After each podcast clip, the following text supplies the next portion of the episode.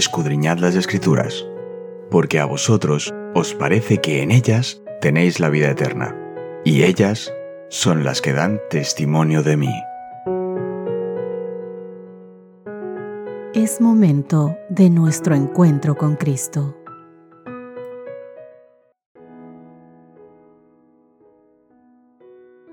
Hola, hola, ¿qué tal queridos amigos? Qué gusto, llegamos ya a la mitad de semana, hoy es miércoles 30 de agosto y te doy la grata invitación a este momento en el que juntos tú y yo nos podemos reunir para poder estudiar la palabra del Señor y a través de ella encontrar ese mensaje de amor que el Señor tiene para cada uno de nosotros. Hoy, mis queridos amigos, nuestro título de estudio es Ama a tu esposa como a ti mismo. Repasemos nuestro texto base de esta semana, ¿os acordáis? Efesios capítulo 5 versos 25 al 27. Maridos, amen a vuestras mujeres así como Cristo amó a la iglesia y se entregó a sí mismo por ella, para santificarla y limpiarla en el lavado del agua, por la palabra, para presentarla para sí una iglesia gloriosa, sin mancha ni arruga ni cosa semejante, antes que sea santa e inmaculada. Mis queridos amigos, vamos a leer Efesios capítulo 5, versos 28 al 30. ¿Qué nuevo argumento utiliza Pablo aquí para animar a los esposos a profesar tierno amor a sus esposas? Así también los maridos deben amar a sus mujeres como a sus mismos cuerpos. El que ama a su mujer, a sí mismo se ama, porque nadie aborreció jamás a su propia carne, sino que la sustenta y la cuida como también Cristo la iglesia, porque somos miembros de su cuerpo, de su carne y de sus huesos. Las reglas de Pablo para el hogar cristiano, de Efesios capítulo 5, verso 21, hasta Efesios capítulo 6, verso 9, que te invito a que repases, a que lo leas con tiempo, meditando, reflexionando en ellas, revelan un contexto social desafiante. En Efesios capítulo 5, verso 28 al 30, que hemos leído hace un momento, Pablo se dirige a los esposos, que según el patrón tan frecuente de la época, podían optar por aborrecer a su propia carne. Efesios capítulo 5 versos 28 y 29 es lo que dice en Efesios capítulo 5 versos 28 y 29 donde da esa posibilidad. Cuando los esposos aborrecían a su propia carne, abusando de sus esposas y golpeándolas. En el mundo greco-romano, queridos amigos, de la época de Pablo, el poder legal del padre de familia, en latín pater, o familias que vimos en otros estudios, era muy amplio. Podía castigar severamente incluso matar a su esposa, sus hijos y sus esclavos porque estaba dentro de sus derechos legales. Aunque ejercer ese poder en extremo estaba cada vez más limitado por la opinión pública. En Efesios capítulo 5 versos 25 al 27, donde dice, Maridos, amad a vuestras mujeres así como Cristo amó a la iglesia y se entregó a sí mismo por ella, para santificarla, habiéndola purificado por el lavamiento del agua por la palabra, a fin de presentársela a sí mismo, una iglesia gloriosa que no tuviese mancha ni arruga ni cosa semejante, sino que fuese santa y sin mancha. Pablo ha detallado el máximo ejemplar del amor, el amor de Cristo por la Iglesia, con el que ofrece un modelo para los esposos drásticamente diferente al del habitual. Ahora, antes de presentar un nuevo argumento, él vuelve a señalar ese gran ejemplo y pide a los esposos cristianos que respondan de ese modo, como Jesús, quien se entregó por su novia, es decir, la iglesia, y atiende todas sus necesidades. Efesios capítulo 5 versos 25 al 27 nos dejó muy claro. Pablo requiere de los esposos cristianos alejarse de las prácticas esperables de esa época e intentar asemejarse al tierno amor de Cristo. Y hoy sigue pidiendo lo mismo para los esposos de estas épocas. Quizás vivimos en una cultura distinta a la de Efesios, Pero ¿cuántos hombres no toman en sus manos la vida de sus mujeres sin derecho alguno? O muchas mujeres toman la vida de sus esposos sin derecho alguno, aburriéndolos, maltratándolos. Hablo de parte y parte. En Efesios capítulo 5 versos 28 hablo de parte y parte donde uno de los que forman parte de ese hogar ofende, daña y maltrata al otro. En el caso de los tiempos de los Efesios, era más el hombre que hacía daño a la mujer. Pero en el mundo en el que vivimos ahora mismo, no se diferencia quién hace daño a quién. Por eso es que hoy el mensaje es para las dos partes de lo que conforman el dulce hogar que el Señor nos ha dado. En Efesios capítulo 5, versos 28 al 30, Pablo agrega un nuevo fundamento del amor de los esposos cristianos por sus esposas, el amor a sí mismos. Pablo ofrece una perogrullada. Nadie odió jamás a su propia carne, al menos nadie que pensara con claridad, obviamente.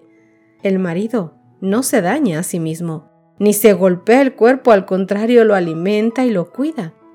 En un intento por eliminar las asperezas y la violencia contra la esposa cristiana, Pablo invita al esposo cristiano a identificarse con su esposa. Eres tan uno con tu esposa, argumenta Pablo, que dañarla es lo mismo que lesionarte a ti mismo y la mayoría que esté en sus cabales no hace eso. Volviendo al tiempo de Jesús, Pablo argumenta que Cristo mismo ejerce un tierno cuidado de sí mismo al cuidar a los creyentes que son su cuerpo. Efesios capítulo 5 versos 29 y 30. Vuélvelo a leer. Compórtate, querido amigo, con tu esposa como dice Pablo, de la misma forma en que te tratas a ti mismo, y en última instancia, en la forma en la que Cristo te trata a ti. Pablo, mis queridos amigos, Cita el ejemplo de Jesús tanto para las esposas como para los esposos. ¿Qué puedes aprender de Jesús en cuanto a amar a los de tu círculo familiar? En cuanto a respetar, en cuanto a tener misericordia, paciencia y abundante amor para con ellos, igual que Cristo lo tiene por ti cada día. Queridos míos, Dios mismo dio a Adán una compañera. Le proveyó de una ayuda idónea para él, alguien que realmente le correspondía, una persona digna y apropiada para ser su compañera y que podría hacer una sola cosa con él en amor y simpatía. Eva fue creada de una costilla, tomada del costado de Adán. Este hecho significa que ella no debía dominarle como cabeza, ni tampoco debía ser humillada y hollada bajo sus plantas como un ser inferior, sino que más bien debía estar a su lado, como su igual, como su complemento para ser amada y protegida por él. Siendo parte del hombre, hueso de sus huesos y carne de su carne, era ella su segundo yo, y quedaba en evidencia la unión íntima y afectuosa que debía existir en esta relación, porque ninguno aborreció jamás a su propia carne, antes más bien la sustenta y la cuida. Dios, mis queridos amigos, celebró la primera boda, de manera que la institución del matrimonio tiene como su autor al Creador del universo. Así que, mis queridos amigos, como dice Hebreos capítulo 13, verso 14, honroso es en todos el matrimonio. Fue una de las primeras dádivas de Dios al hombre y una de las dos instituciones que después de la caída llevó a Adán consigo al salir del paraíso cuando se reconocen y se obedecen los principios divinos, queridos amigos, de esta materia, el matrimonio, créeme, es una bendición. Salvaguarda la felicidad y la pureza de la raza, satisface las necesidades sociales del hombre y eleva su naturaleza física, intelectual y moral. Se dice que detrás de un gran hombre hay una excelente mujer, pero detrás de una mujer excelente triunfadora y fuerte, hay un hombre maravilloso que la ama y la cuida. Esto es el hogar. Cuando uno no se casa simplemente porque yo tengo necesidad de estar con una persona o porque necesito que esa otra persona me cuide, o porque necesito depender de esa persona de tal o cual forma. Nos casamos, mis queridos amigos, porque simplemente en el camino Dios nos permite encontrar a aquella persona idónea a la que yo, yo quiero hacer feliz todos los días de mi vida.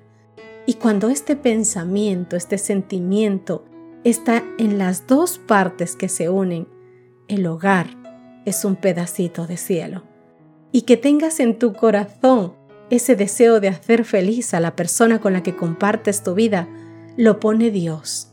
Porque cuando tú amas a Dios y su carácter se desarrolla en ti, el amor de Dios te permite amar a los demás y amar en gran manera a los que Él te entregó como tu hogar, como tu familia, que son tu esposo, tu pareja, tus hijos.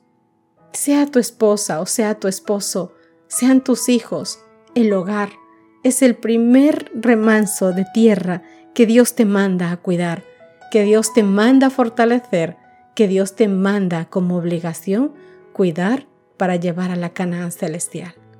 Por eso es que mi querido amigo, mi querida amiga, el tema de esta semana es tan importante para todos nosotros.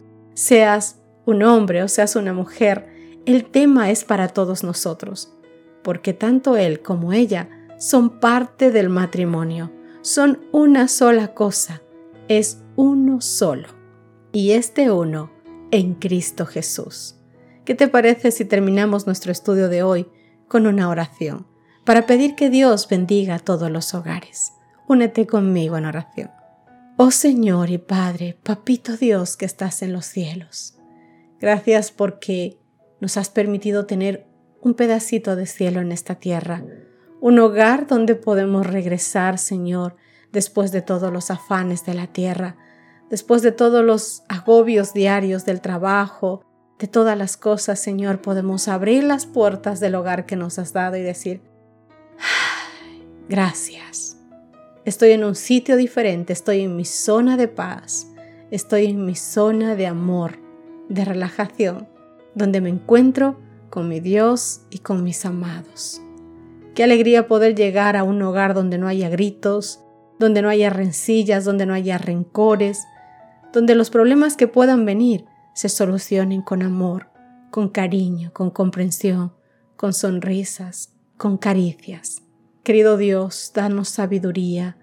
Querido Dios, danos sabiduría, papito, para poder buscarte en todos los momentos de necesidad, para solucionar la vida de cada uno de los que están en nuestro hogar, para solucionar nuestros propios problemas, Dios mío, que muchas veces solamente existen en nuestra cabeza. Ayúdanos, Dios mío, a confiar que donde yo no estoy, tú estás con mi pareja, que lo que yo no escucho, tú sí escuchas, y lo que yo no veo, tú sí ves. Y donde yo no puedo llegar a su corazón, tú llegas confortablemente, Señor. Protege nuestros hogares, Papá Dios. Ayúdanos a confiar en que tú eres quien guarda cada uno de nuestros hogares, que tú eres quien guarda nuestros hijos, Señor, el regalo maravilloso que nos diste para fundir nuestro hogar en la perfección. Cuida de ellos, Dios mío.